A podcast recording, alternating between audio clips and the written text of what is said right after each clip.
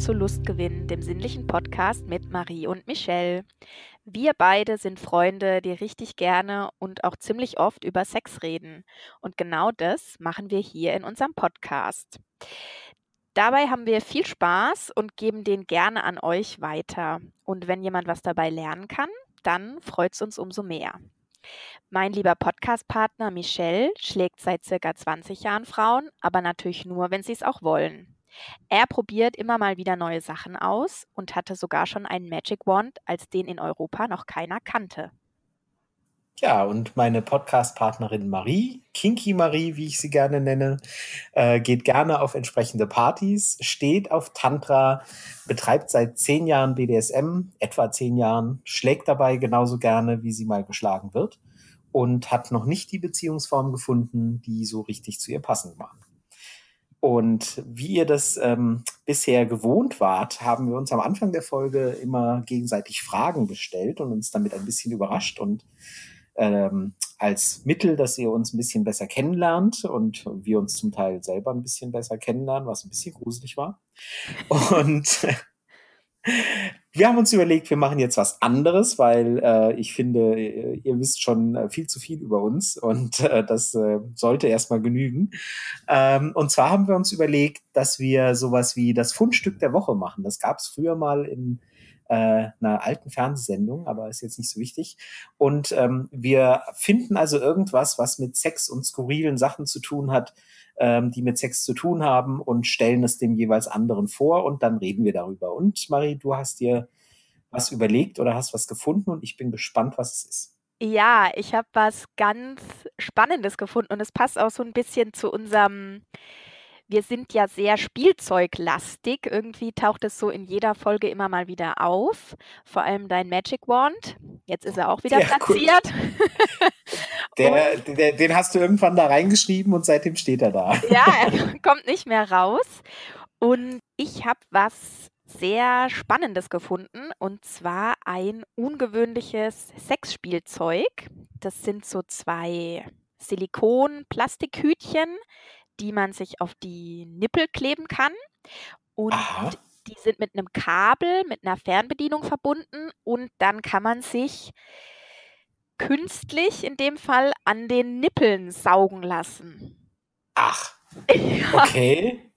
Ich finde es ähm, extrem interessant, weil auf der einen Seite, weil ich nicht wusste, dass es sowas gibt. Also ich habe bei Sexspielzeug schon relativ viel gesehen, das wissen wir alle. Ja, das, genau. das ja. wissen wir alle, ja. Und ähm, ich, also ich kann mir das so gar nicht vorstellen, wie, wie sich das dann anfühlt, ob das ein authentisches Gefühl ist oder ob das eher so ist, ähm, meine Nippel jucken oder was da für ein also, Gefühl entsteht. Ist das so, ist das so, dass, also entsteht da so ein Unterdruck und, und werden die dann angesaugt oder, ja. oder was, was passiert da? Also. Scheinbar. Oder also die, die schreiben jetzt hier sieben Geschwindigkeit, sieben Geschwindigkeitsstufen, um ihnen ein angenehmes Gefühl zu geben. Aha. Und das müssen wir natürlich nachher verlinken dann in den Show Notes. Genau. Aber könnt ihr es ähm, euch angucken.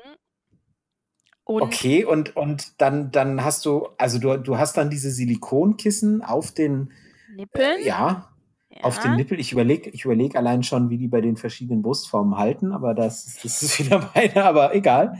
Ja, und, ist, und dann. Ja. Es ist wohl auch so gedacht, dass man das auch unter der Kleidung tragen kann. Also. Nein. Ja. Okay. Ich, wie gesagt, ich kann mir das einfach nicht vorstellen und ich weiß nicht, also ich möchte jetzt Frauen dann, nicht, nicht absprechen, dass sie da extrem drauf abfahren. Ja. Aber für mich hat es so ein bisschen was von, da hat sich irgendwie ein, ein männlicher ähm, Ingenieur hingesetzt und ähm, hat sich überlegt, was die Frauenwelt braucht und ist dann auf die Idee gekommen, die Frauenwelt braucht einfach was, was ihr tagsüber an den Nippeln saugt. Aber ich habe neulich tatsächlich in, in ich äh, habe mich neulich über einen Podcast beschwert. Ich habe einen, einen anderen, einen fremden Sex-Podcast gehört. Was? Und ähm, ja, ja, ja, ja, ja. Ich, ich habe auch dementsprechend hatte ich nichts Gutes drüber zu berichten, äh, ganz pflichtbewusst. Nein, das war, ich fand es zum Teil wirklich schlimm, aber egal.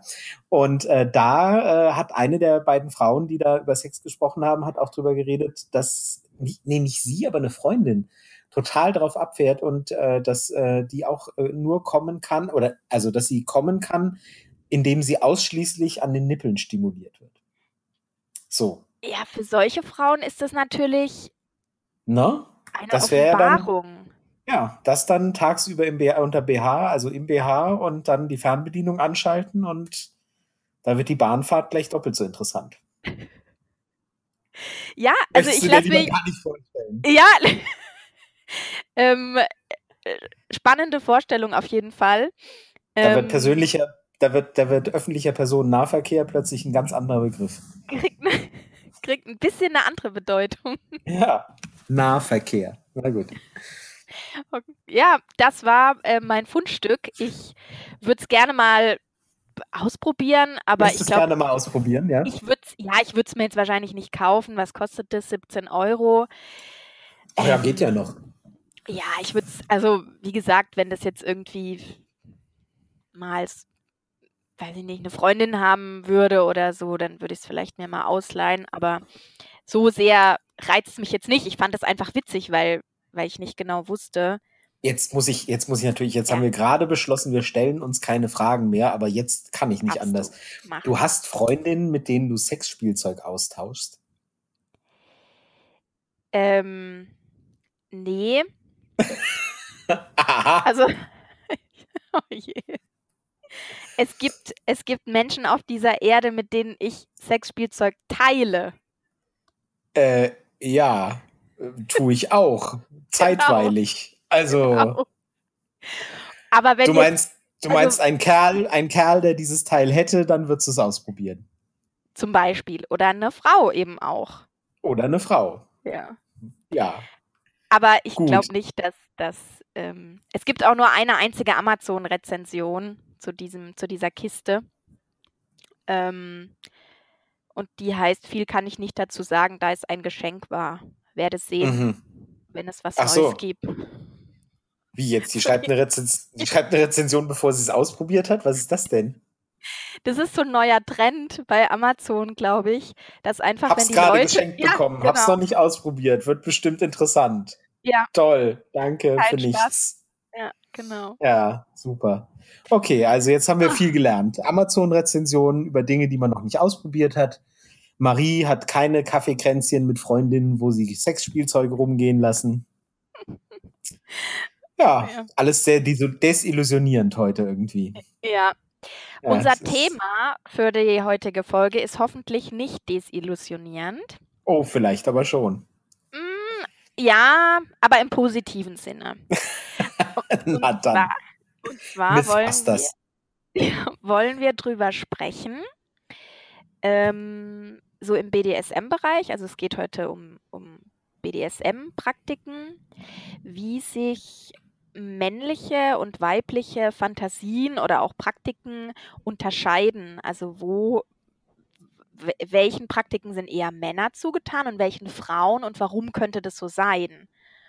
Wobei ähm, haben wir ja uns äh, schon überlegt beim, bei, der, bei der Fragestellung des Themas, äh, es geht nicht darum, dass nur dass, äh, dass es Fantasien sind, die nur Männer mögen und Fantasien, die nur Frauen mögen, sondern quasi die, auf die Rollenverteilung während der Fantasien kommt es an. Ne? Also, dass man, dass es eben viele Fantasien gibt, die in die eine Richtung funktionieren, wo der eine Part der aktive und der andere der passive ist, die man aber nicht umdrehen kann weil sie Oder- dann nicht funktionieren sind funktionieren würden oder so überhaupt nicht verbreitet sind andersrum. Ja. Oder was, was sind die Gründe, warum es, warum es eben niemanden reizt oder nur sehr wenige Menschen reizt, das umzudrehen? Wollen wir gleich mal ein Beispiel geben? Also zum, ich, ich, äh, ein, ein Punkt, den wir uns überlegt hatten, war das berühmte Beispiel Cookholding. Ja. Also sprich Cookholding, für die, die es nicht kennen, ähm, du, du, unterbrichst mich bitte oder verbesserst mich, äh, für die, die es nicht kennen, bedeutet ähm, devote Männer, die äh, erregt werden und denen es gefällt, wenn ihre dominanten Partnerinnen, ähm, die Frauen, Sex mit anderen Männern haben, wo der devote Mann eben entweder gar nicht dabei ist oder nur zuschauen darf oder danach sauber machen muss. Sowas, genau, genau. Und ähm, das ist jetzt äh, äh, nur um unser Beispiel und unser Thema zu erklären, das ist jetzt eine Fantasie, die funktioniert so rum. Andersrum, wenn man die Rollen andersrum dreht, ähm, das gibt es durchaus. Kaqueen heißt es. Ähm, Frauen, die äh, es genießen, ähm, wenn zusehen zu müssen, wie ihre Männer mit anderen Frauen Sex haben, ist aber, soweit ich weiß, extremst selten.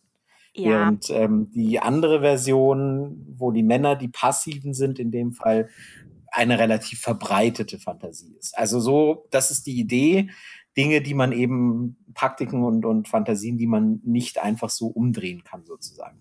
Ja, jetzt könnte man da gleich die Frage stellen, warum das nicht so funktioniert oder warum das nicht so verbreitet ist. Umgekehrt, also dass eine Frau zuschauen muss, wie wie ihr, wie ihr Dom in dem Fall dann mit anderen Frauen Sex hat, weil das ist ja auch schon, ist schon erniedrigend. Also ich stelle mir das so in einem BDSM-Kontext, beispielsweise wenn ich dann auch nicht mitmachen dürfte, stelle ich mir das schon ziemlich erniedrigend vor. Also das oder hinterher sauber machen müsstest dann. Oder ja, das ist dann natürlich ähm, noch. dann nochmal die nächste Stufe. Und ja. warum Warum ist das eigentlich nicht so verbreitet? Das ist ja eigentlich eine spannende Frage. Ja, also wir, wir sind ja, wir sind ja beide keine Psychologen und können das nur aus unser, unseren Erfahrungen sprechen und, und aus dem, was man so küchenpsychologisch sich herleiten kann. Ähm, meine Überlegung, wenn ich darüber nachgedacht habe und Cookholding und Cuckween auf der anderen Seite äh, äh, oder Cuckolding, wie auch immer, also die Aussprache lassen wir jetzt mal beiseite. Ja. Ähm, meine Überlegung bei dem Thema war immer einerseits, ähm, glaube ich, das ist so ein bisschen die männliche Überheblichkeit, die da reinspielt. Also der Mann fühlt sich erstmal erniedrigt dadurch, dass, ähm, äh, dass äh, seine Partnerin mit jemand anderem Sex hat. Ähm, hat aber, glaube ich, im Hinterkopf immer auch als devoter Mann, glaube ich, irgendwie die Vorstellung, entweder, wenn er sehr devot ist, er hat es nicht anders verdient, das wäre ja. das eine, oder das andere wäre, naja, ähm, das machen wir jetzt so, aber am Ende könnte ich es ja doch besser. Am Ende würde sie doch besser fahren, wenn sie mit mir Sex hätte. Ähm, und ich glaube, Frauen, das ist jetzt ein Klischee und widersprich mir bitte, ich glaube, Frauen sind da viel mehr so, ähm, dann mit Selbstzweifeln mehr behaftet als die Männer. Ne? Ja. Dass Frauen dann viel schneller oder nicht schneller, aber, aber äh, tiefer verletzt sind und, und sich dann noch, noch wochenlang fragen, vielleicht hat es ihm mit ihr mehr Spaß gemacht und ähm, was war vielleicht war ihr Busen toller und ja. keine Ahnung was. Und äh, dass die das einfach mehr, wo, wo Männer dann irgendwann abhaken und sagen, ja, ne, war jetzt geil irgendwie und cool, aber ich hätte es bestimmt besser gekonnt. So und, ähm, und Frauen dann das, glaube ich, viel mehr noch so mitnehmen. Das wäre so ja, eine Überlegung. Ja, ein, noch ein Aspekt, der, der aus meiner Sicht dazu kommt, dass Männer auch durch Zuschauen noch schon auch eine Befriedigung bekommen können. Also das, das hatten wir, wir hatten ja auch diese eine Folge mit Exhibitionismus und Voyeurismus, ja, wo auch ja. so eher die Tendenz war, dass für Männer dieser dieser Akt des Zuschauens, da können die schon eher als Frauen noch eine sexuelle Lust rausziehen.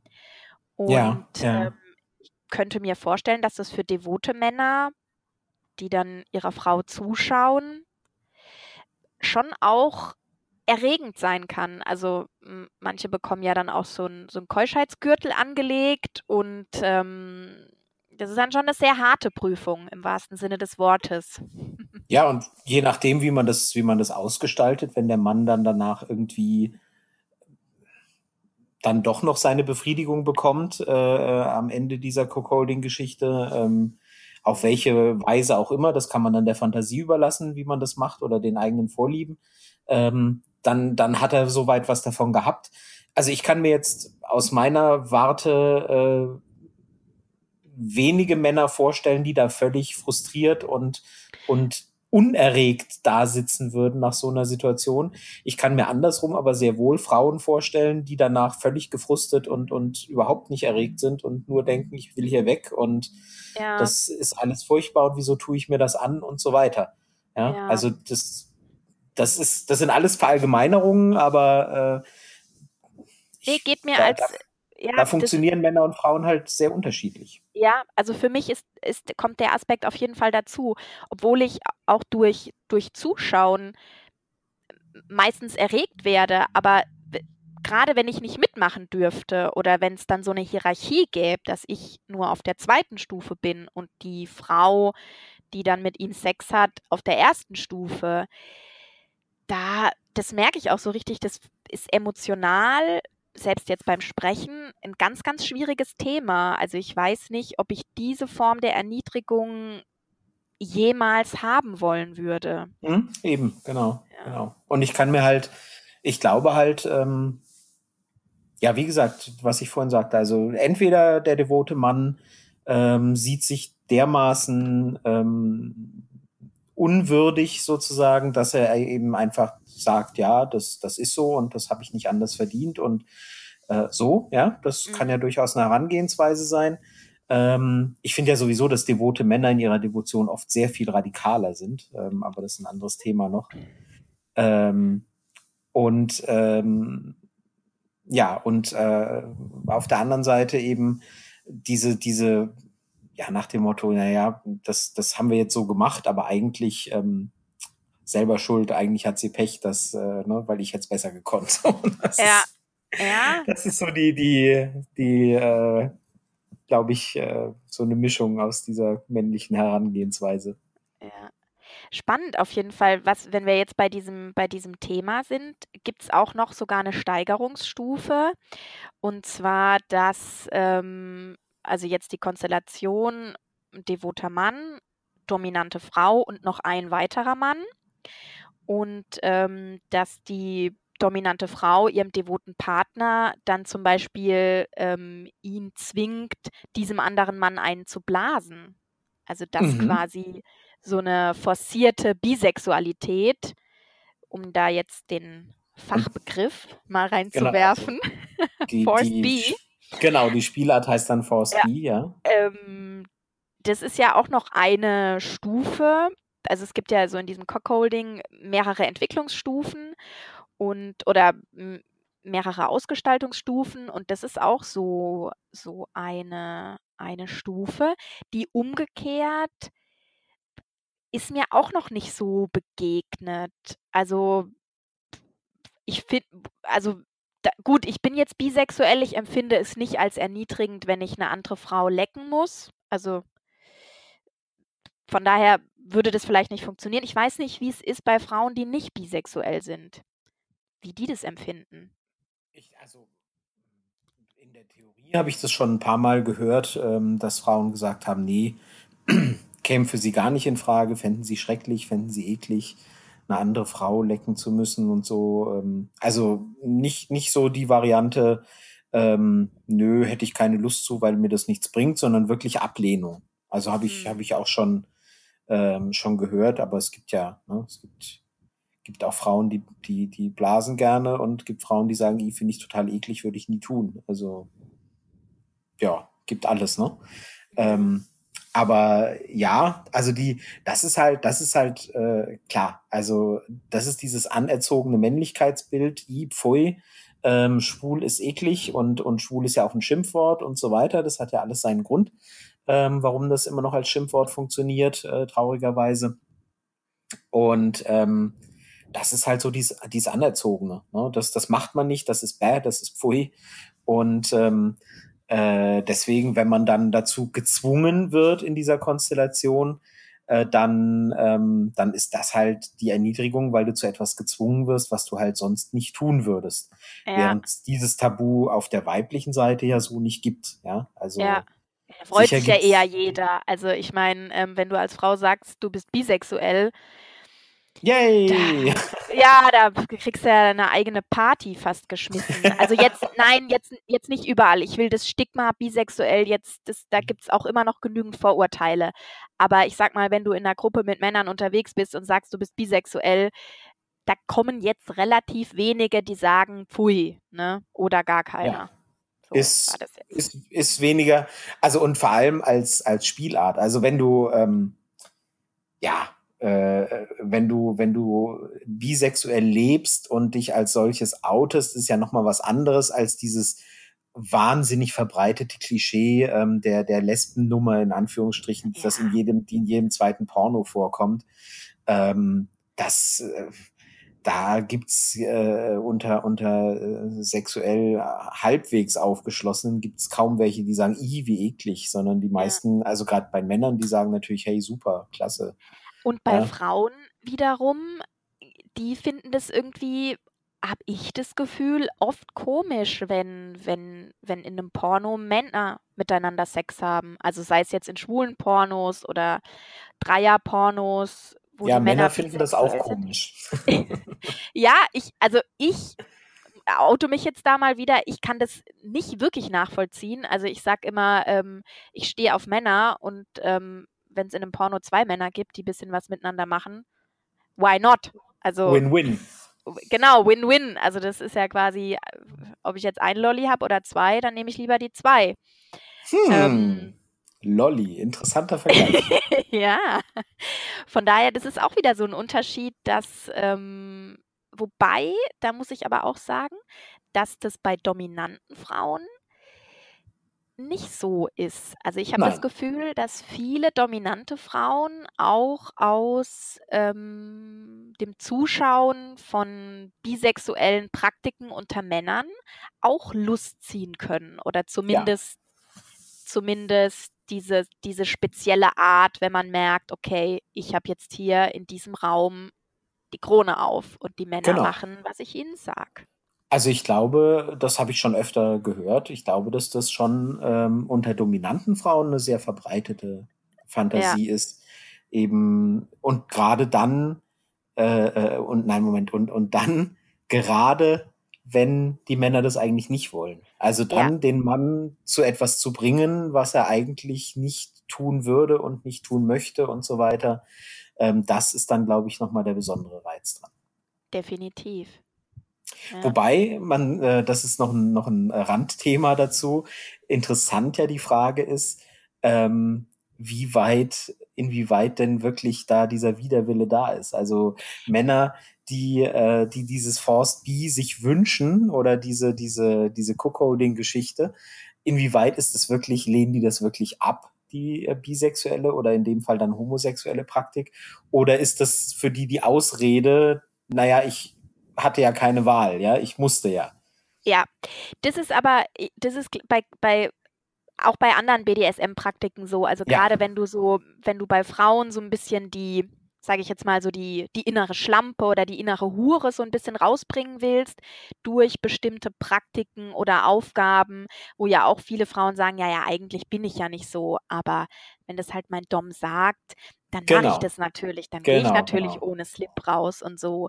Und, ähm, ja, und das da sind die ja, harmlosen Varianten, ja. Ja, genau. Aber da ist ja BDSM, dann wird ja zu diesem Rahmen, in dem das stattfinden kann, ohne dass es eben jetzt gesellschaftlich sanktioniert wird oder auch vom Partner sanktioniert wird. Also viele haben ja auch in ihrer Paarbeziehung, viele Männer ein Problem damit, wenn ihre Frau sich ein bisschen freizügiger kleidet als der Durchschnitt und in so einem abgegrenzten BDSM-Rahmen ist es dann plötzlich in Ordnung, weil es eben so gewünscht wird und weil man damit spielt. Genau. Und äh, da sind dann plötzlich Dinge möglich und erlaubt, die ähm, ja die sonst, die man sonst eben nicht tun würde, die man aber vielleicht ähm, ganz gerne doch, also man sich vielleicht ja. gerne trauen würde ja, genau, oder so, ja, die man aber, ja. wo man dann die Ausrede hat zu sagen, naja, ähm, war ja nicht meine Entscheidung und, und das gilt halt äh, genauso für diese, für diese homosexuellen oder bisexuellen Praktiken, wie eben, du sagtest, die innere Schlampe und so weiter. Und das geht ja ja, was weiß ich, bis hin zu, zu es gibt diese, diese nicht seltene Fantasie eben, dass die, dass die Frau eben irgendwie äh, zur Hure gemacht wird, äh, dass sie sich für Geld irgendwie anbietet und so weiter. Stimmt, Ähm, ja. und und äh, das, der Frau, Frau selber würde das natürlich nie tun, lässt sich dann aber mehr oder minder bereitwillig dazu zwingen, in Anführungsstrichen, ähm, wenn der Dom das eben verlangt. Und es ist ja aber auch völlig in Ordnung. Also es ist, äh, es ist in Ordnung, sich die die Fantasien, die man, die man alleine nicht umsetzen würde oder die auch alleine gar keinen Spaß machen würden, ähm, sich eben so herzuleiten und, und ähm, dann, dann eben so erfüllen zu lassen, ähm, wenn beide dann eben ihren Spaß dran haben. Ja. Und was dazu kommt, also wenn es jetzt gerade um diese, diese ähm, ja, Versteigerungen, sage ich jetzt mal, oder Hurenmärkte geht, das ist natürlich für Frauen alleine hat es nochmal eine andere Schwierigkeitsstufe. Also da muss man schon sehr klar, ich weiß gar nicht, ob das überhaupt geht oder ob da nur Paare zugelassen Ja, werden. das, das meinte ich gerade mit, mit ähm, äh, es würde ja. keinen Spaß machen. Manches Ja. geht auch gar nicht, genau. Ja, also du, ja. du, du musst halt irgendwie, muss ja jemand, ne? Also ähm, Ja, ist klar. um auf die, die Praktik mit dem, mit dem, mit dem Cookholding zurückzukommen, irgendwer muss ja, muss ja da sein, der, der Sex mit dem anderen Mann hat, damit Ja. das Ganze irgendwie Sinn ergibt. Ja, sonst, ähm, Ja, ja. es ist, äh, dir selber einen anderen Mann zu suchen, mit dem du dann Sex hast, ist eine völlig andere Baustelle. äh, da funktioniert die ganze Fantasie nicht, ähm, wenn du das einfach von dir heraus einfach so tust. Ja, kann, kann man machen, äh, ist aber wie gesagt eine andere Baustelle. Also, Ja. hm. aber da, Wir da haben gibt's, ja, ja, ja, ja, wir haben jetzt ähm, so ein, jetzt hatten wir zwei Praktiken, die eher so funktionieren, dass der Mann passiv ist und die Frau aktiv. Und ähm, es gibt ja auch noch Sachen, bei denen die Frau passiv ist und der Mann dann aktiv. und da was passt das jetzt ganz gut. Ich weiß nicht, ob du jetzt Ja. das sagen willst, was ich denke, aber es würde gut passen zu dem, was wir gerade sagten, die innere Schlampe und so weiter. Ja, dann schieß los. Naja, äh, Thema Wife-Sharing halt. Ja. Also das, das wäre jetzt so meine Idee gewesen, wo ich gleich dran gedacht habe, als du vorhin sagt, oder als wir vorhin drauf kamen, dass eben die Fantasien ausgelebt werden. Also Wife-Sharing, sprich, der Mann, der dominante Mann teilt seine Frau, seine Sub, ähm, seine Partnerin mit anderen Männern, sprich, andere Männer dürfen die Sub sexuell benutzen, dürfen sich an ihr bedienen. An ihr ähm, vergehen. Unter, an ihr vergehen, unter Ja. seiner Anleitung. Ähm, also üblicherweise halt im Beisein des, äh, des, des Doms. Also nicht, äh, nicht so, dass die Frau irgendwo hingeschickt wird, da sind mal fünf Kerle und mach mal, ne, sondern der Dom ist eben dabei, passt auf, ähm, hat die ganze Situation in der Hand und das ist auch Teil des Kicks daran, ja, also Ja. dass ähm, die Frau eben nicht irgendwo auf sich allein gestellt ist. Das wäre dieselbe Idee wie mit, man sucht sich einfach einen anderen Mann, das wäre nicht dieselbe Fantasie, ja, sondern der, der Dom muss dabei sein, sie irgendwie da in die Hände geben und dann eben auch aufpassen, dass nichts passiert und so weiter. Ja, und er entscheidet eben für sie. Also das kann dann auch so weit gehen oder geht meistens meines Wissens nach auch so weit, dass er die Männer aussucht. Also dass sie nicht entscheiden darf, welche Männer jetzt an sie ran oder in sie rein oder wie auch immer dürfen, sondern dass er das entscheidet. Also dass sie ihm die ähm, Hoheit über ihre Sexualität so komplett überlässt. Das Ja, ist, also genau, das Ja. ist, glaube ich, die Idee, zu sagen, okay, da hast du jetzt mal gar kein Mitspracherecht mehr. Ähm, das entscheide ich und zwar nicht nur, ähm, nicht nur was, sondern auch wer und wie lange und so weiter. Also äh, das ist halt die komplette Abgabe in dem, in dem der Situation der, der Selbstbestimmung dann. und spielt natürlich, wie gesagt, mit diesem, mit diesem Schlampe oder Hure-Archetyp, weil, also welche Frau macht es schon, ja? Also es gibt ja Frauen, oder das existiert vielleicht in der Fantasie, könnte ich mir vorstellen, bei einigen Frauen.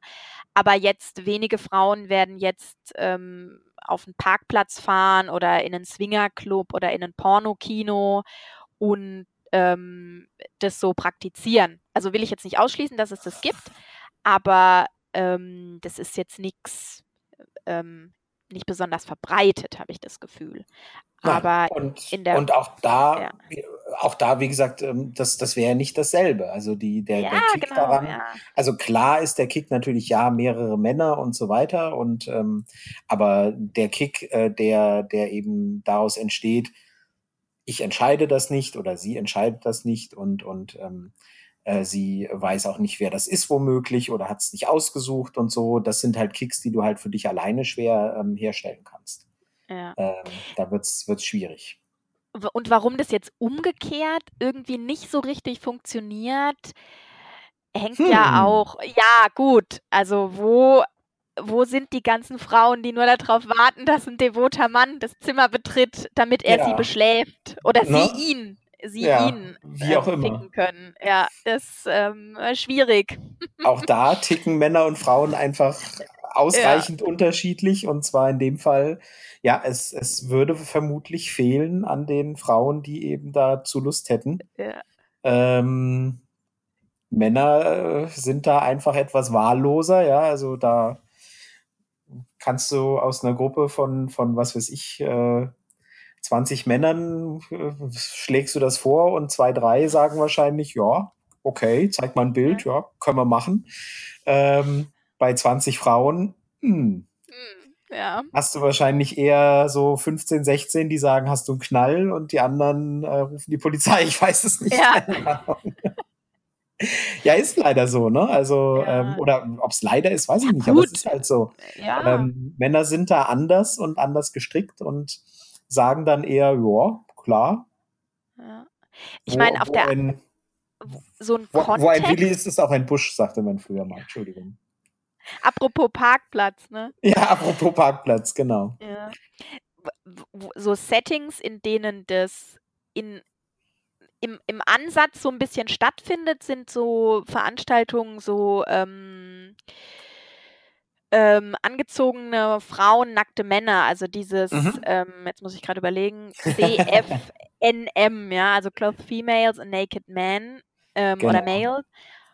Und da ist es im Ansatz so ein bisschen da, also dass die Männer da den anderen Frauen vorgeführt werden und irgendwie ein bisschen belächelt werden und auch körperlich begutachtet und so. Aber so richtiges Wife-Sharing oder Man-Sharing ist es dann nicht, Ja. würde ich sagen. Also den Begriff Man-Sharing gibt es durchaus auch, aber es funktioniert halt nicht, die, also es ist nicht so. Es, Ja. ähm, es funktioniert vollkommen anders und ähm, oder halt in absoluten Ausnahmefällen, wie eben auch dieses äh, Cuck-Queen, das ich vorhin erwähnt habe, dass es eben in Ausnahmefällen durchaus gibt, aber äh, deutlich, deutlich seltener.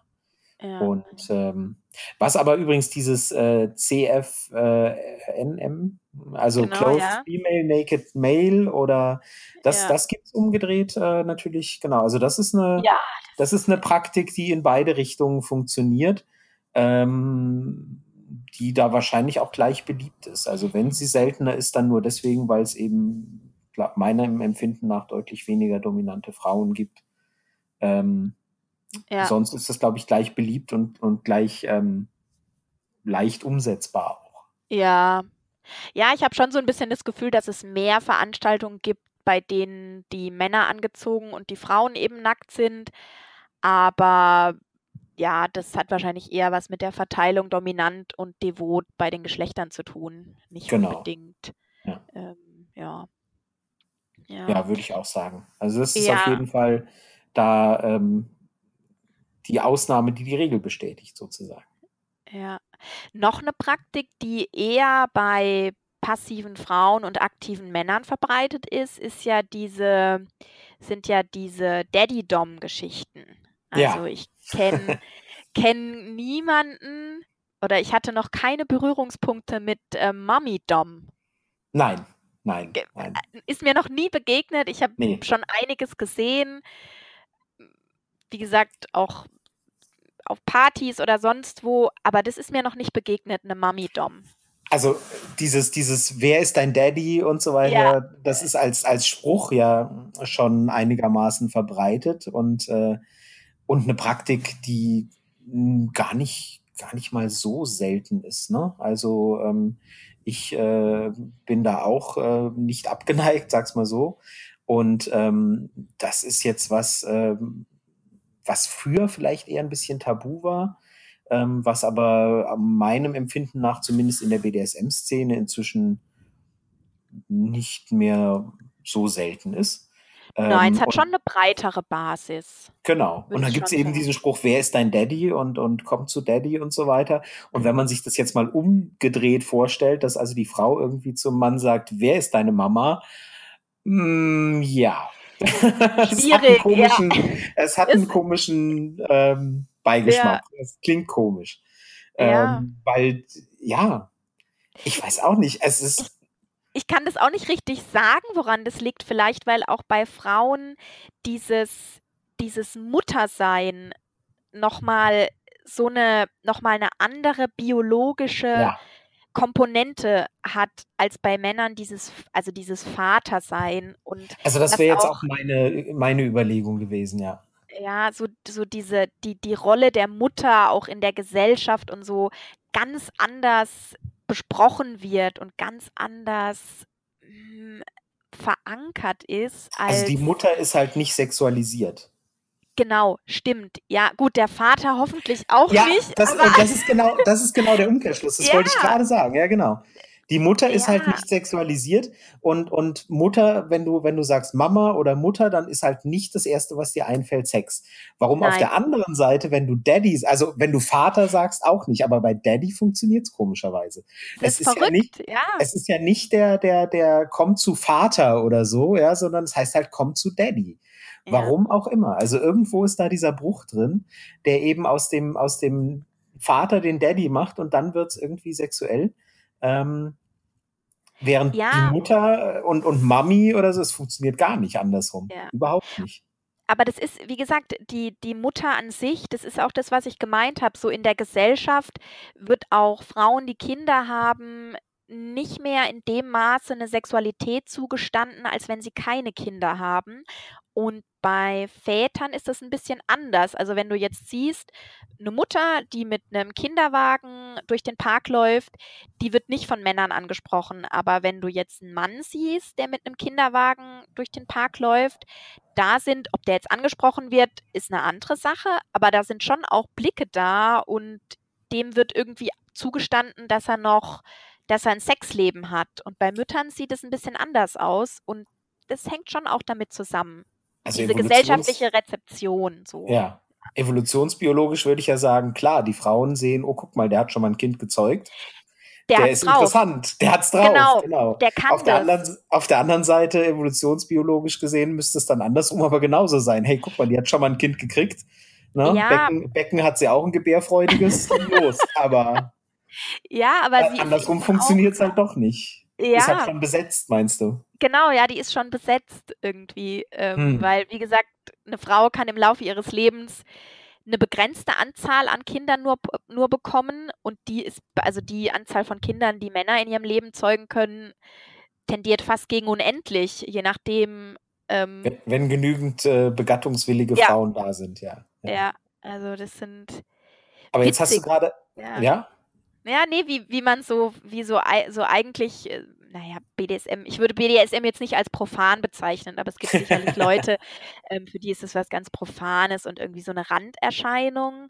Aber wie Praktiken, die im BDSM existieren, auch immer so 'n Spiegelbild sind von Geschlechterrollen, von biologischen Voraussetzungen, von Absolut. gesellschaftlich auch von gesellschaftlichen Trends natürlich. Und Trends und Normen natürlich, ja, klar. genau, und wie sich das Also so gegenseitig eben beeinflusst und, Also wenn, ähm wenn die, wenn, wenn die männliche Homosexualität nicht so tabu besetzt wäre, dann wäre sie, dann wäre Forced B überhaupt kein, überhaupt keine Praktik. Also dann gäbe es Ja. das gar nicht. Wenn das so, wenn das so, ähm, wenn in jedem zweiten Porno irgendwie eine, eine Mann-Mann-Sexszene vorkommen würde, so wie es mit Frau-Frau-Szenen ist, dann wäre Forced B überhaupt keine Praktik, die irgendwie ein Thema wäre, weil die Erniedrigung nicht funktionieren würde, weil Ja. Ne? Jeder würde sagen, ja, und? Äh, was soll das jetzt? Ja, es ist Aber genauso wie wie diese wie diese Geschichte, dass 'n Mann dazu gezwungen wird oder dass 'n Mann darauf steht, Frauenkleider anzuziehen, also dass er feminisiert wird. Das hatten wir auch schon mal in einer von den letzten Folgen mal angerissen. Es ist ja auch ein Riesenthema. Also wie, Ja. Warum ist es so erniedrigend? Wenn ich mir vorstelle, jemand sagt zu mir, zieh Männerklamotten an, dann sage ich, ja, okay. Hm, Habe hab Ja. ich doch dauernd, oder wie? Dann ich sagst du, im Prinzip ja. genau, Ja. wenn du eine Jeans anhast oder so, Ja. dann, ne, also, Ja.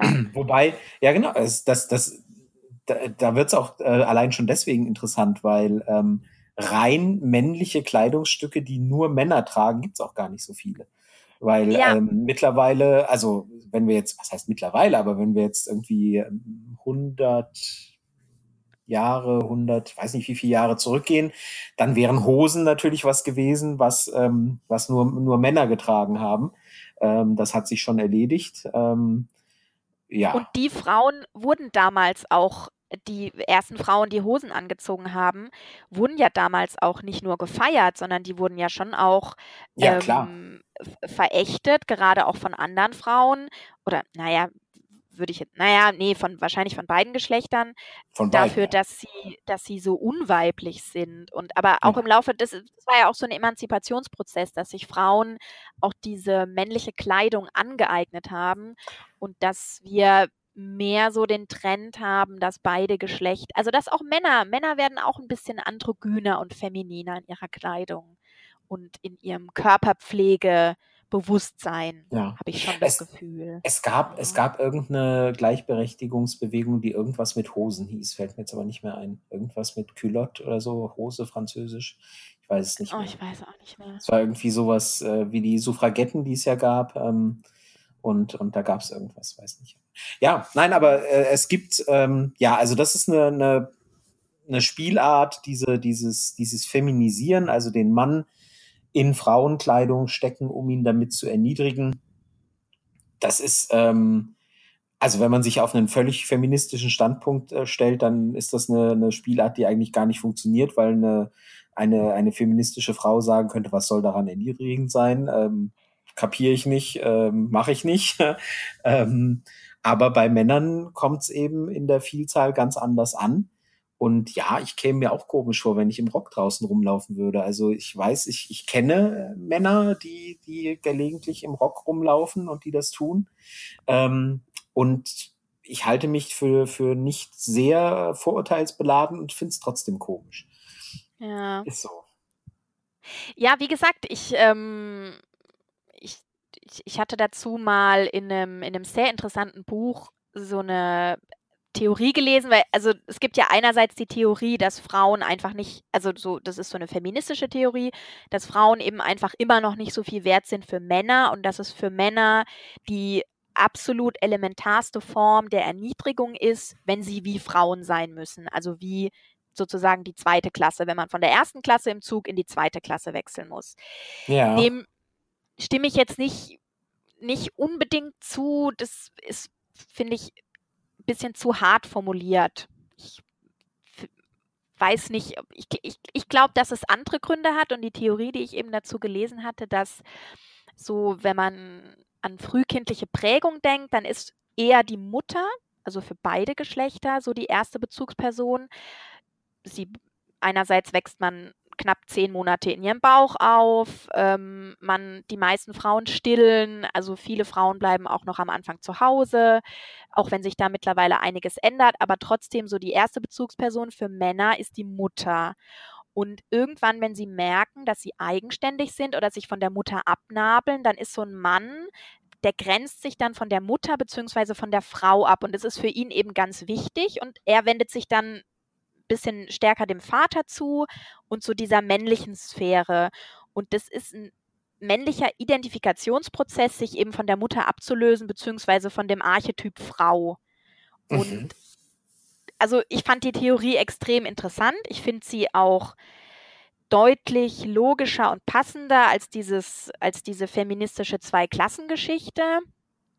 Ähm, es könnte eine Erklärung sein. Also es ist natürlich keine abschließende Erklärung, Ja, ja. aber Möglich, ja. Das also ja. die, diese, diese Abgrenzung und ja. ja, dass es eben ein Teil männlicher Identität ist, ähm, sich so von dem Weiblichen abzugrenzen, stärker als für Frauen. Also Frauen haben nicht so das Bedürfnis, sich vom Männlichen abzugrenzen. Das ist nicht so nicht so ausgeprägt. Ja. Ja, interessant. Mag sein, ja. Das, das, das bringt viele, viele Erklärungs- und, und, und Gedankenansätze ähm, mit sich. Ähm, könnte sein, ja. Ist, äh, ja, ja, finde ich sehr spannend, könnte sein. Ähm, kann ich wenig zu sagen. Ähm, ich, meine Wahrnehmung ist eben, ähm, ja, es funktioniert andersrum nicht. Das, das ist schon mal sicher. Also keine Sub äh, äh, konnte jemals in der Geschichte dadurch erniedrigt werden, indem sie gezwungen wurde, eine Hose anzuziehen oder so. Andersrum schon, die Hose auszuziehen, ja. Stimmt. Ähm, aber ähm, und und ähm, als als äh, andersrum Männer eben Frauenkleidung anziehen zu lassen, funktioniert sehr wohl. Ähm, merke ich auch, wie gesagt, an mir selber. Also die Vorstellung jetzt irgendwie, und sei es noch so ein cooler Rock irgendwie, äh, ich meine, Kills sind was anderes, aber ähm, im Rock rauszugehen jetzt eher nicht äh, so meins. Ähm, ja. Ja. Unglaublich spannend. Ja, ja, äh, viele, viele Fragen und viele, viele Möglichkeiten, die, die da noch ähm, im Raum stehen. Ja. Ja. Ähm, ja, was, was äh, haben wir noch ähm, an, an Überlegungen? Haben wir was, was fällt uns vielleicht spontan noch ein ähm, an Möglichkeiten, äh, die, die eben nur, nur auf die eine Weise funktionieren und nicht auf die andere? Ich denke, dass auch das Thema Scham eine Rolle spielt. Das hatten wir auch schon mal in, in einer anderen Folge angesprochen, dass so weibliche Scham in der Regel deutlich ausgeprägter ist als männliche Scham. Also so die, was den eigenen Körper angeht und was Schönheit angeht und was einen glatt rasierten Intimbereich und glatt rasierte Achseln und sowas. Und ähm, man darf vielleicht nicht duschen oder so. Ja. Dass das bei Frauen ein stärkerer Erniedrigungstrigger ist als bei Männern. Ja, ja, kann ich, kann ich mir sehr gut, sehr gut vorstellen. Also ich glaube, wir haben schon mal drüber gesprochen. Ich bin mir nicht sicher, die, diese, diese Strafe zum Beispiel, sich nicht rasieren zu dürfen. Ähm, das, das ist was, das ähm, kann man und habe ich auch schon äh, benutzt, eben zu sagen, okay, ähm, du darfst dich jetzt äh, intim nicht rasieren für die nächsten so und so lange und so weiter. Das funktioniert andersrum allein schon deswegen nicht, weil deutlich weniger Männer sich eben überhaupt intim rasieren. Und ähm, ja, es, dann, es dann zu verbieten, hm, kann man machen, ja. aber dann kann man auch verbieten, ich verbiete dir ab jetzt äh, zu fliegen. Okay. Ja. Gut, dann lasse ich es Ja, ja. Das, das, das ergibt dann irgendwie keinen Sinn, ja, das stimmt. Und wobei, da ist jetzt wieder interessant, dass ja, wenn Frauen sich beispielsweise nicht die Beine rasieren oder die Achseln rasieren, ähm, dass da, dass sie da auch oft so Kommentare bekommen, ja, du bist jetzt ein halber Mann oder wie, weißt du, also so ein Mannsweib. Echt? Also da, ja, da ist anscheinend wieder dieses ähm, Mann-Frau-Ding und man wechselt in die männliche Sphäre, scheint dann wieder ein Thema zu sein. Also ähm, es gibt viele Männer, die sagen, nee, also rasier dir bitte die Beine oder unter den Armen. Ich will ja nicht mit einem Kerl ins Bett gehen. Aha, okay. Ja, ja. Okay, habe ich noch nie gesagt, aber Gut. Hab Und was antwortet gehört. man als Frau dann? Naja, das kommt halt drauf an. Entweder sagst du halt, ja gut, okay, dann mache ich es halt, oder du sagst halt, ja, dann Pech. Also hier ist die Tür. dann such dir ja. doch einen Kerl, oder? Ja, also diesen Vorwurf gibt es wirklich. Ich möchte ja nicht mit einem Kerl ins Bett gehen. Da scheint es dann wieder so ein, irgendwie so ein Tabu zu sein, dass das Frauen mit männlichen Attributen sich schmücken oder sie schmücken sich ja nicht, sie lassen halt, sie lassen es halt einfach, wie es ist. Aha. Also ich meine, Körperbehaarung ist halt, ist halt einfach da. Ja. lässt, lässt sich, ja, sie ist da oder sie ist nicht da. Also ja, ähm, ja die, das lässt sich ähm, die Hormone bestimmen, das würde ich dann sagen. Aber Ja, nee, also ist mir noch nicht, äh, ist mir noch nicht unter, habe ich auch noch nicht gehört, aber ähm, ja, durchaus, durchaus. Ja. Ähm, was auf jeden Fall unterschiedlich funktioniert, ähm, es lässt sich schon umdrehen, aber, aber völlig anders, ist äh, das Thema Keuschhaltung. Ah, Ne? Also äh, äh, Männer, die keusch gehalten werden und, und ähm, du hast du vorhin nicht Keuschheitsgürtel erwähnt beim ja, Thema genau, Cockholding? Genau. genau. Keuschheitsgürtel. Ähm, äh, da lässt erstens lässt sich da die Keuschhaltung sehr effektiv handhaben. Ähm, ähm, sie lässt sich wirklich einfach ja, Abschließen. ja, genau, abschließen und zwar auf eine Weise, wo danach wirklich meines Wissens, ich habe es noch nicht äh, ähm, selber erlebt, aber wo es meines Wissens nach quasi nichts mehr möglich ist. Weiß nicht, wie du es. Du, also es gibt so, es gibt eine Ausnahme, dass man, wenn der Mann einen Orgasmus hat aufgrund der Stimulation seiner Prostata. Das funktioniert bei wenigen Männern auch mit dem KG, also mit dem Keuschheitsgürtel. Aha, okay. Ähm, da ist der Penis dann nicht voll erigiert, aber aufgrund der Prostatamassage findet eine Ejakulation statt. Das, bei manchen Männern funktioniert das tatsächlich. Gut, aber nicht so einfach. Ja, nein. Also es lässt sich, äh, ich sag mal, für den Hausgebrauch lässt sich der Orgasmus dadurch äh, verhindern. Nein, ich habe, ich Ja. meine das jetzt gar nicht so so lustig. Ja. Ich stelle mir jetzt den den 0815 Mann vor, der eben nicht sich selber für sich alleine an der Prostata dann stimulieren kann. Äh, der hat dann verloren. Ja, so. das stimmt. Andersrum lässt sich bei der Frau so gut, also sehr, sehr umständlich nur völlig verhindern, ähm, soweit ich weiß. Ja, Also da, da muss man schon, die Gerätschaften dafür sind, also mit einem KG kannst du, ähm, du kannst arbeiten gehen, du kannst ganz normal deinen Sport machen, du kannst schlafen, duschen, du kannst deine Körperhygiene mit einem für Männer meinst du jetzt. Äh, ja, genau, mit einem für Männer kannst du ganz normal ähm, deine Körperhygiene, deine, deine, du kannst ähm, Pipi machen und so weiter. Aber diese Gerätschaften da für Frauen, die sehe ich, ähm, ich persönlich sehe die sehr kritisch, weil ähm, allein darauf zu sitzen, also Hm. ich, ich kann mir das nicht vorstellen, weil dann ja auch die Durchblutung stark eingeschränkt wird und ich, also ich hatte auch noch nie so ein Ding an. Ich habe die schon gesehen, aber ich kann mir das, also da hätte ich bei mir persönlich gesundheitliche Bedenken. Ja, also die gibt's mit Sicherheit andersrum auch bei den für Männern, aber für Männer. Aber ähm, ja, ich denke, ich denke, die für Männer, äh, die, die es so gibt, die sind sehr funktional und, und sehr wirkungsvoll. Und ich glaube, die, die es für Frauen gibt, sind äh, hauptsächlich sehr viel Show. Ja, für eine Party oder so sieht Ja, das ja mal ja, ganz geil aus. Genau. Ja, so. Und es gibt, es gibt da nette Bilder, äh, wie, wie, was es da für Möglichkeiten gibt. Ähm, Habe ich äh, bisher alles nur auf Bildern gesehen.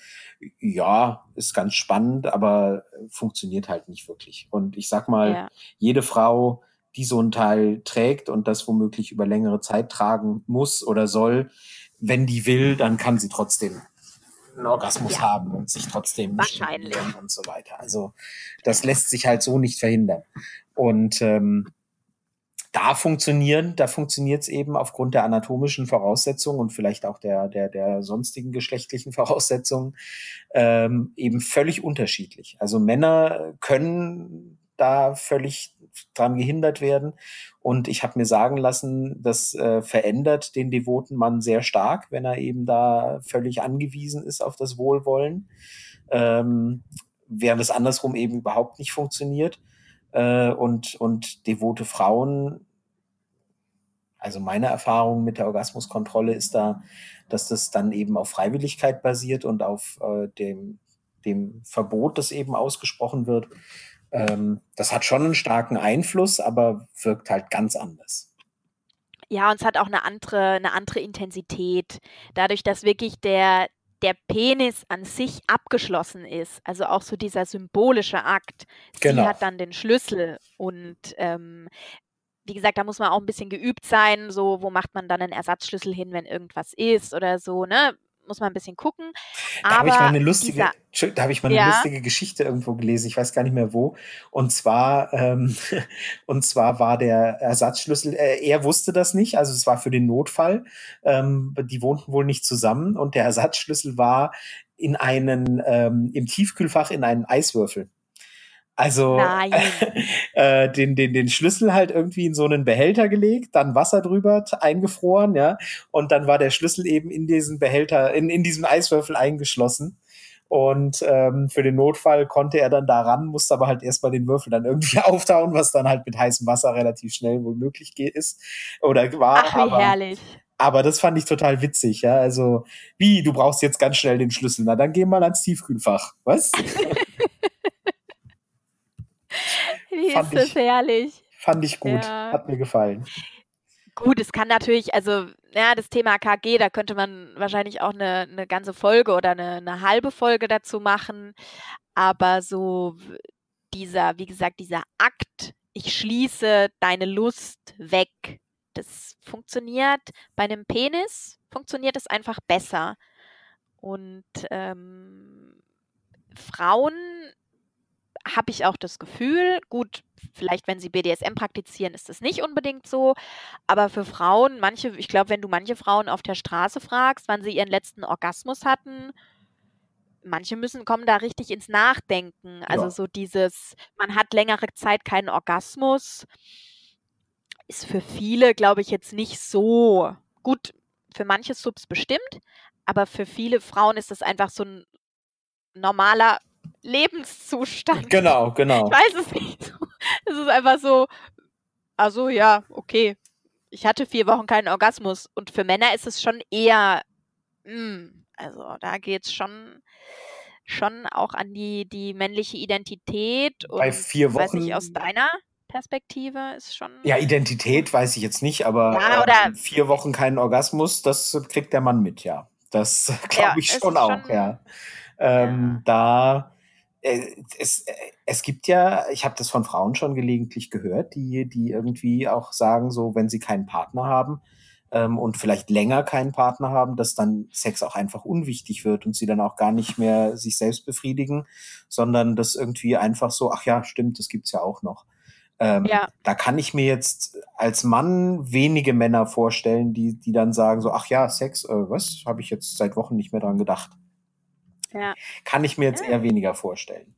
Ähm, ja, Gibt es natürlich immer Ausnahmen, es gibt ja auch Asexualität und so weiter. Also das sind, wie gesagt, äh, es gibt für alles immer Ausnahmen und, und Leute, bei denen es gerade anders ist. Aber ja, im Normalfall würde ich sagen, ähm, der Mann wartet da keine mehrere, nicht mehrere Wochen, bevor er dann irgendwie mal Hand anlegt.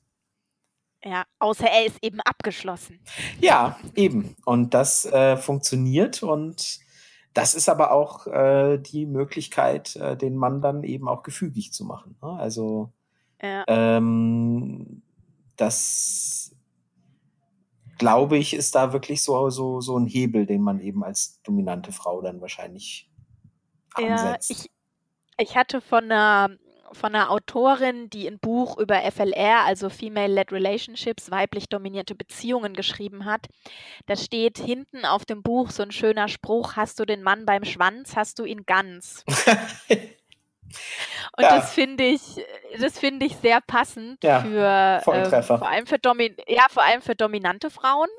Aber ich weiß nicht, ob da nicht sogar für, für alle Frauen so eine, so eine kleine Wahrheit dahinter steckt. Also, Ja, ja. ja, ja, möglich, möglich, ja. Also, ja, da es, es gibt so, es gibt so, so Sprüche, die, ähm, die so flapsig klingen und dann aber, äh, wo nicht, wo manchmal da einiges drinsteckt, ja. Happy Wife, Happy Ja. Life, ne, sag ich nur. Stimmt, ja.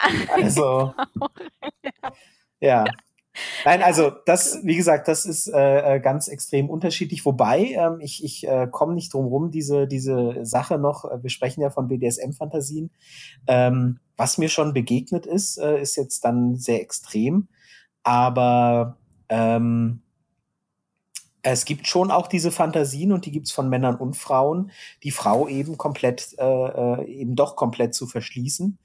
Ähm, zum Beispiel mit Piercings, die man irgendwie an den Schamlippen hat, also so Ringe oder so, und dann eben äh, da mit einer entsprechenden Vorrichtung, sei es, also das kann ja symbolisch sein, mit, mit so einem, also Frauen, die sowieso Intim-Piercings haben, dann eben so ein kleines Vorhängeschloss oder so dran. Ja, das sind, das sind symbolische ähm, Akte, die, die natürlich äh, dann wiederum genauso starke Symboliken sind, wie eben dieses Verschließen des Mannes und so weiter.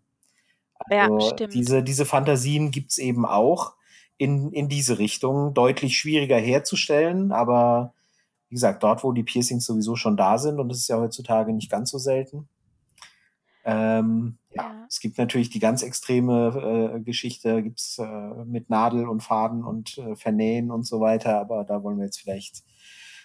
Ja, das ist jetzt, äh, das ist schon ein, im Randbereich spielt sich das ab, würde ich sagen. Aber KGs sind für, ja, das sind, das ist für devote Männer. Eher Mainstream. Mainstream, ja, genau. Das ist jetzt ähm, ein probates Mittel, um bestimmte Ziele zu erreichen. Ja. Aber wie gesagt, also das, die, die, die Symbolik ist da eben natürlich ganz klar, ja. Also die, wie, wie so oft. Also wir haben es jetzt heute, wir haben ein paar, ein paar interessante Punkte äh, da gestreift. Also ähm, äh, und, und das rührt eben ganz viel eben an, an sehr intensiven Punkten. Also dieses äh, Cookholding, die Frau, die sich eben, die sich eben ähm, eigenständig raussucht, mit welchem Mann sie Sex hat und, und der eigene Mann darf da nicht entscheiden und muss zugucken oder so, ja. Das Wife-Sharing, wo eben die Frau nicht bestimmen darf, wer, ähm, wer sie wie hast du es vorhin gesagt? wer sie fickt, wer, sie, wer sie äh, benutzt, wer sie äh, schändet, war das wer Wort. Sich an ihr, nein, wer sich an ihr vergeht. Hast du vergehen gesagt, nicht schänden? Ja, vergehen. Ah, ja. ähm, und äh, ja, dieses, dieses äh, Forced B, das eben dieses Tabu, diese, an dieser Männlichkeits, an diesem Männlichkeitsmythos eben rüttelt. Und äh, ja, und, und jetzt dieses sehr mächtige Bild eben, dass wer, wer die Sexualität kontrolliert. Ja, wer, ja. wer bestimmt, ob der Mann kommen darf, ob er überhaupt eine Erektion haben darf. Das finde ich ja, das finde ich ja faszinierend an diesem, an diesem äh, äh KG-Thema noch, ähm, dass die Frau ja nicht nur, äh, äh, es wird ja, es wird ja nicht nur der Orgasmus verhindert, sondern es wird ja, in, in, so, soweit ich das weiß, ja. zumindest, es wird die, die gesamte Erektion verhindert. Ja. Ja. Und absolut. das, das ist halt nochmal das, das lässt sich halt überhaupt nicht umdrehen. Also du kannst, du, du kannst die bei der Frau vielleicht verhindern, dass sie einen Orgasmus hat, vielleicht, aber dass sie erregt wird, kannst du nur definitiv nicht verhindern. Ja? ja, das ist ja, das ist ja fast schon, das ist ja fast schon philosophisch. Also da muss ja, muss man ja fast schon die Frage stellen, ob sich da irgendjemand was dabei gedacht hat. oh Dass man das bei Männern so gut kontrollieren kann. Ja. Mit so einer relativ einfachen Vorrichtung. Ähm, aber das äh, würde jetzt wahrscheinlich auch zu sehr ins ähm, Spirituelle oder was weiß ich. Nein, und ähm, spirituell wollen Ahnung, wir nun nicht werden. Nee, nee, nee. Ja, aber es ist ein, ein, ein interessanter Fakt. Ähm, ja, aber das Thema. kannst du, wie gesagt, und, und dass, dass sogar das verhindert wird, das finde ich halt, das finde ich halt äh, psychologisch, die Auswirkungen muss psychologisch extrem spannend sein. Weil ja. du, der, der Mann hat ja nun mal auch eine Erektion, wenn er eigentlich, also diese berühmte Morgenlatte. Genau, ja, ja, genau. Und, und das kannst du halt komplett verhindern. Und das ist halt wirklich eine Art von Eingriff. Ähm, und das meint, also das gehört zu den Dingen, wo ich vorhin sagte, dass Männer eben in ihrer Devotion oft viel radikaler sind. Ähm, das ist ein Eingriff, äh, den ich mir, der, der, der nicht vergleichbar ist mit, mit einem Eingriff, den du bei einer Frau machen kannst. Ja. Also so, diese unwillkürliche Körperreaktion zu verhindern, ähm, da gibt es, glaube ich, kein Pendant, äh, wenn du das umdrehst in, in, für devote Frauen. Nee. M -m. Also das, das ist eine Art Eingriff, das ist schon sehr, sehr weitgehend und sehr archaisch irgendwie zu sagen, nö, nö, wenn ich nicht will, dann kriegst du nicht mal eine Erektion. So. Und jetzt, ja. jetzt sei schön brav, sonst ähm, kommt der, kommt der Schlüssel wieder ins Eis, äh, ins, ins in den Eiswürfel und dann kannst du zusehen. Da könnte man ja, also mich fasziniert, mich, ich finde KGs auch unglaublich faszinierend. Da müsste man fast mal eine eigene Folge dazu machen. Ja, das gibt, gibt das mal also, an die also Redaktion weiter und ähm. Ja, das müssen wir mal mit der Redaktion besprechen. Vielleicht auch, ob wir, ein, ob wir einen Mann finden, der ein bisschen was darüber sagen will. Ähm, sei das jetzt schriftlich oder direkt hier im Podcast, wie, wie das so funktioniert mit dem KG und wie sich das anfühlt. Ich kann das immer nur aus der anderen Sicht ähm, wiedergeben, wie ich das als Frau finde und was das eben in mir auslöst, aber so jemand, der das wirklich mal trägt, das fände ich schon ganz spannend, interessant. Vielleicht sollten wir also, die Möglichkeit einrichten, dass Leute uns ähm, so Sprachnachrichten schicken können, damit wir die abspielen können. Ja. Da müssen wir mal das müssen wir auch mal mit der Redaktion genau, besprechen, genau, das, wenn wir das, das, nächste Mal Redaktionssitzung haben. Geben wir mal, geben wir mal an die Technik weiter. Ja, Redaktionssitzung, genau. ne, was du da für, für Eindruck erst will ich auch noch hier gesagt haben um, um eine Redaktionssitzung zu haben, äh, musst du dich erst ausziehen. Also. ja, sonst kann ich nicht nachdenken. Ja, ja, so sieht's du? aus. So sieht's aus. Deswegen tue ich mich auch in meinem normalen Job immer so schwer, weil ich da immer angezogen sein muss. Äh, wer sagt denn das? Also, ich wette, dein, naja, dein Chef. steht so in meinem Arbeitsvertrag. In deinem Arbeitsvertrag steht, dass du was anhaben musst. Welcher Unmensch hat denn den aufgesetzt? Ah, schön. Katastrophal. So, gut. Nachdem wir also äh, schwere philosophische Themen gewälzt haben und wir jetzt wissen, dass du bei deiner Arbeit gezwungen bist, Kleidung zu tragen. Äh, ah, gut, dass wir das jetzt geklärt haben. Ja, ja, ja. Diese, diese, das, das sind ja menschenunwürdige Zustände bei dir da ja. im Büro offensichtlich. Gut. Ich muss mal Mitglied bei der Gewerkschaft werden und das mal irgendwie anbringen. Genau. Wir kämpfen ja. für das Recht, dass Marie bei der Arbeit nackt sein darf. ja. Ich sehe schon die, ich sehe schon die, die Gewerkschaftsmitglieder mit Plakaten über die Straßen gehen. Nacktheit für Marie. Jawohl. Ja. Oh, schön. Sehr schön. Gut. Ja, also, also ich denke. Viele Themen gestreift. Ähm, und ja, nicht nur gestreift, finde ich. Also wir haben einiges ja. auch ein bisschen tiefer behandelt. Geht immer noch ein bisschen mehr, aber mehr fällt uns jetzt gerade auch, glaube ich, gar nicht ein. Ja. Müssen wir ein bisschen noch länger nachdenken und auch viele so allgemein mal über BDSM-Praktiken gesprochen. Das haben wir so, außer, glaube ich, mal in so einer Aufgaben- und Strafen-Folge hatten wir, glaube ich, mal. Ähm, so dass wir auch ins Detail gehen, wie Praktiken eben funktionieren und was das mit den Beteiligten machen kann, fand ich jetzt auch ganz interessant. Auf jeden Fall. Also, ja. das war dann hoffen wir mal, dass es unseren Zuhörern auch gefallen hat. Wir freuen uns wie immer über euer Feedback und ähm, ich glaube, an dieser Stelle muss man immer dazu sagen, dass wir uns auch irgendwie über fünf Sterne bei iTunes freuen oder so. Das scheint irgendwie eine wichtige Sache zu sein. Ähm, ja. Aber wir freuen uns äh, vor allem, wenn es euch gefällt und dann erzählt es gerne weiter. Ähm, wenn noch mehr Leute uns hören, dann freut es uns noch mehr. Und ansonsten würde ich sagen, hören wir uns bald wieder. Bis zum nächsten Mal. Ja, Tschüss. Bis dann. Tschüss.